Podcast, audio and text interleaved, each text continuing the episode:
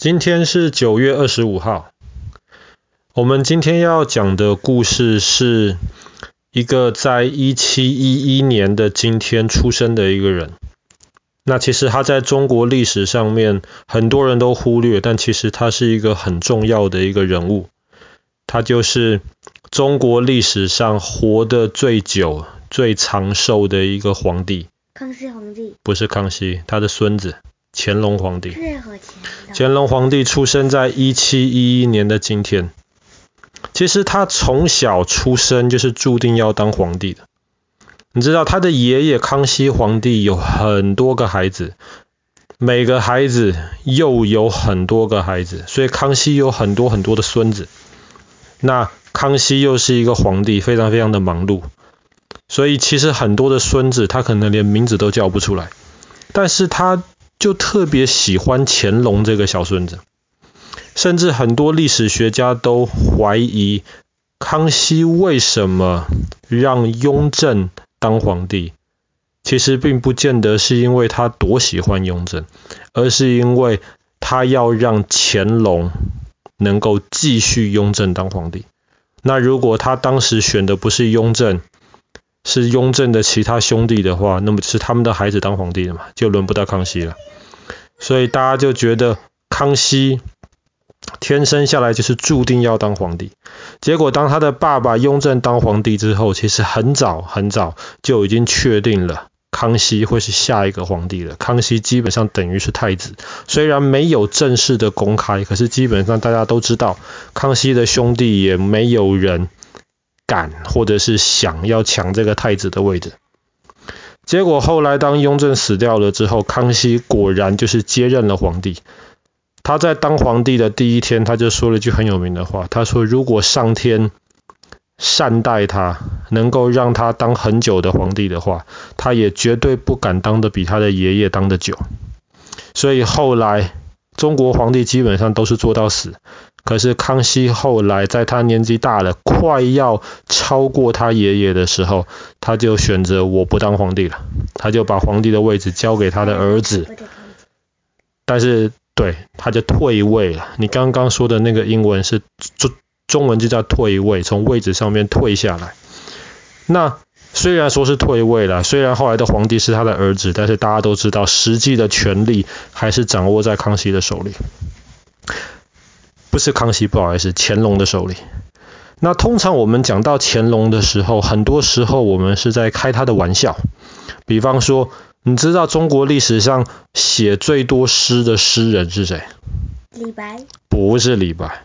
乾隆？就是乾隆。乾隆写了三万多首诗，绝大多数都是非常非常糟糕的诗。然后当大家说乾隆是中国历史上最多产的诗人的时候，其实是在开他的玩笑。虽然他真的写了那么多诗，但是他的诗的水准很糟。或者是说，我们常常在看电视的时候，就会把乾隆讲成一个常常就离开北京到各地，特别是到那种江南呐、那种江苏、浙江这种风景好的地方游山玩水。那其实乾隆确实到过江南、长江以南很多次。他也确实游山玩水很多次，但是很多人因为看电视对乾隆的印象就是停留在这样子，每天游山玩水。那还有一些人对乾隆是觉得说，哎呀，这是一个非常非常糟糕的一个皇帝。为什么？因为当乾隆后来年纪大的时候，他就非常相信一些很糟糕的人，其中有一个很有名的人叫做和珅。和珅可能是中国历史上最严重的贪官，严重到一个程度，康熙死了之后，没有人保护和珅了。下一个皇帝康熙的儿子就把和珅做的很多的坏事全部都暴露出来，把和珅贪污的钱全部交还给国家。和珅贪污了多少钱？是。清朝那个时候好几年的税收啊！你把一个人的家抄了，他做的坏事全部暴露出来，他贪污的这些钱比好几年全国的税还多，你就知道和珅贪了多少。几十亿。那也有很多人想到康呃想到乾隆的时候，我怎么一直讲康熙啊？想到乾隆的时候，就会想到他编了一部非常非常大的书，叫《四库全书》。这个四库。其实爸爸记得，爸爸小时候在台北市立图书馆的时候，就有一套硬的《四库全书》放在那个楼梯中间的书架上面，从楼下放到楼上，《四库全书》总共八亿多字。非常非常大的书，可是通常大家讲到四库全书的时候，都是讨厌多过喜欢。像之前明朝的永乐大帝，他就有一本《永乐大典》。永乐大典已经失传了，但是历史学家每个讲到永乐大典，都觉得永乐大典是非常非常重要。如果哪天真的能够挖出来的话，这可能是中国历史上最重要的宝贝。四库全书有一点像永乐大典，没有那么多，但是大家讲到四库全书，通常都很讨厌。为什么？因为当乾隆命令在编四库全书的时候，他把很多收集到的古书都改了，把古书一些关于，因为清朝不是汉人嘛，清朝是东北的满人，就关于这些不是汉人的这些外族不好的东西，关于一些满人不好的东西，全部都改了。所以，所以，所以，今天你如果看四库全书，你如果根据四库全书看中国古代的一些东西的话，可能是错的。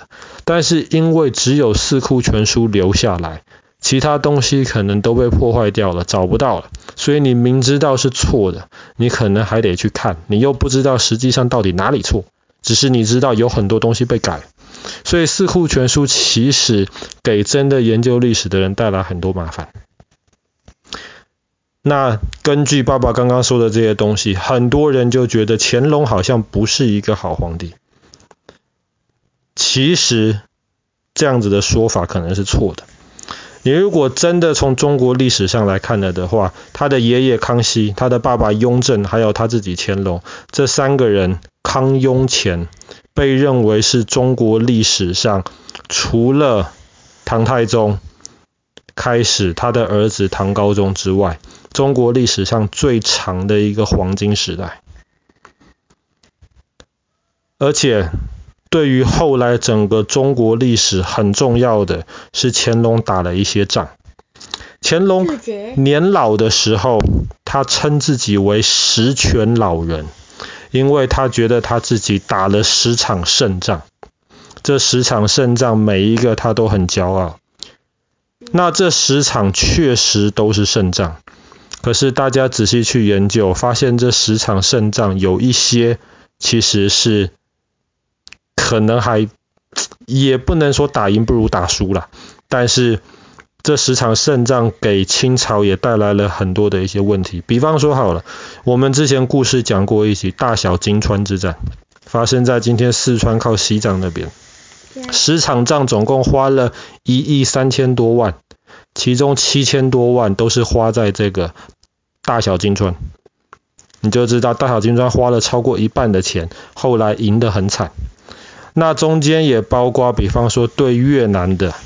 对尼泊尔的这一些，对外面的一些，对缅甸，对外面的这一些战争，大家讲到这些战争，虽然打赢了，乾隆自己也觉得很骄傲，十全老人，十个胜仗的其中就包括这些，但是这一些其实是不太好的。但是乾隆的十全，十个胜仗当中，有一些是非常非常重要的胜仗。其中有两场仗是今天中国的新疆那一边，当时在造反。当时如果乾隆不去把新疆的造反平定、打败他们的话，今天新疆就不是中国的。那么还有一场仗是回民，当时新疆南边的一些回民在造反，也是一样。如果乾隆当时不去平定、不打赢这些仗了的话，这些地方可能早就不是中国的。所以，虽然十场胜仗当中有一些是所谓的灌水的，是一些可能不是那么重要，只是十比较好听嘛，对不对？你说八全老人、七全老人、五全老人，那听起来好像就没什么。十好像就是一个很完整的一个数字，但是很多人觉得其实中间有一些不是那么重要。当然，像爸爸刚刚说的，特别是关于新疆的这些很重要。那其实关于大小金川的后来的历史证明也很重要，只是这个后来发生不是在清朝时代。你要想平定大小金川，就是在四川那一边。乾隆花了这么多钱，七千多万平定了之后，四川后来就完完全全的属于中国的一部分，没有任何的问题。你想想看到第二次世界大战的时候，蒋介石的中央政府退到了四川去。如果当时乾隆没有打大小金川，没有把四川稳定下来的话，那么当时日本人打来的时候，国民政府就不知道能够推到哪里去了。所以从后来的历史而言，乾隆打的这些仗其实是非常非常重要的。但当然，关于乾隆，我们还记得一一件事情，在对，没错，在乾隆的时代，乾隆的时代，那个时候英国的国王派了一个使者到了清朝来。那个时候的英国在欧洲算是强大的一个国家，当然没有像没有还没有到 British 诶还没有到 British Empire 的时候，还没那么强大，但是已经开始强大。可是中国清朝再怎么说比那个时候的英国更强大。那既然英国的使者要到中国来参见这么强大的国的帝国的皇帝，他总要带些礼物来。那个时候，英国的使者就带了蒸汽机的模型。乾隆看了一个小小的模型，开始给它灌水加热，会自己动。